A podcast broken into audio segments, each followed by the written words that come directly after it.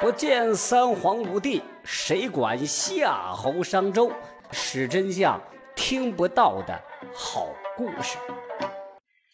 欢迎收听《史真相》，我是你们的文台长。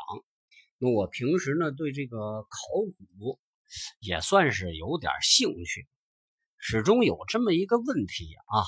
我跟好多朋友聊天的时候，就说到这个问题。你说这个盗墓贼呀，他们为什么那么厉害呢？啊，就是你那个啊，一个大墓，封土都没有了，就是你看不见那堆土了，但是人家就能发现地底下的墓葬。考古人员为什么不行呢？哎，要说这个考古呀，它不是盗墓。首先，咱们说盗墓靠的是什么？他能发现这个已经夷为平地的古墓呢？那很多古墓啊，因为这个时间的原因，已经没有坟包了。从外面看是很难发现的。那怎么找啊？呃，一个说法就是一个传说当中的风水术，这个是真的有的啊。古代人找墓就是根据风水那一套，比如背有靠山啊，前面有水带环绕。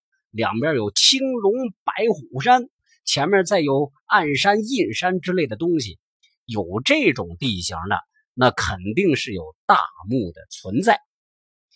内蒙古啊，有个叫姚玉忠的，那是个大盗。你们上网搜搜啊，姚玉忠，他本人就爱看书，研究风水这一套，平时喜欢逛逛山，逛逛地陵，研究研究这里面的结构等等。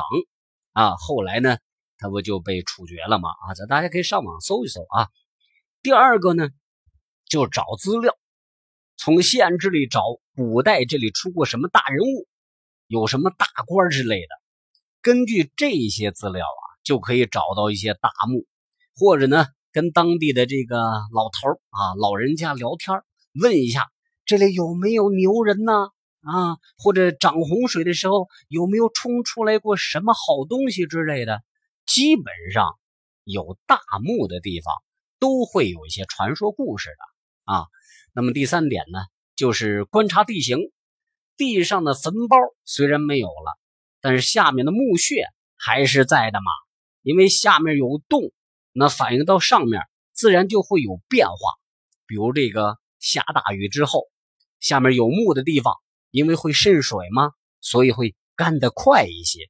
下雪的时候。也会有变化啊，还有一个这个，呃，民国时候就有一个牛人啊，叫焦四儿，擅长在雷电天气找墓，一打雷，他去分析四处的响声，那响声不一样，为什么？因为这个底下的墓是空的，自然会有回响，那这也是找墓的方法。你说那人那耳音得有多好啊？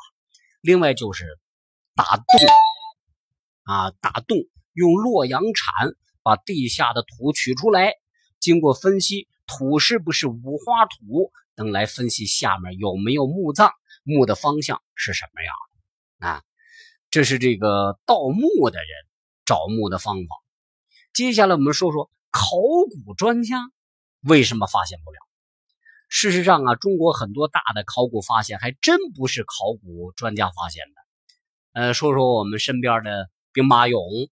兵马俑那是七几年啊，有农民打井发现的。武则天的墓是这个前线的农民在炸石头的时候发现的。那考古专家为什么发现不了呢？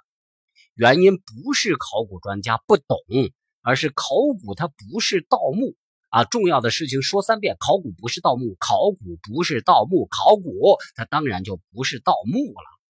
考古的范围就很广了。有人类的遗迹考察，有古城的研究，也有抢救性发掘。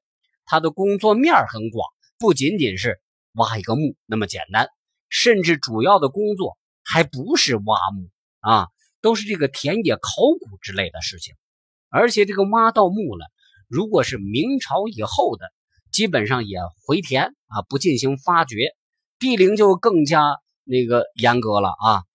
那那么多地陵，地陵那不是简单一个墓葬啊，能随便去挖吗？对不对啊？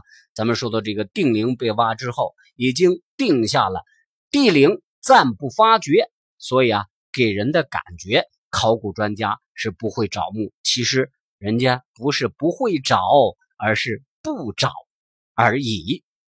好了啊，今天这个跟大家啰嗦这么多，欢迎各位关注啊，点赞分享，谢谢你们，下期再。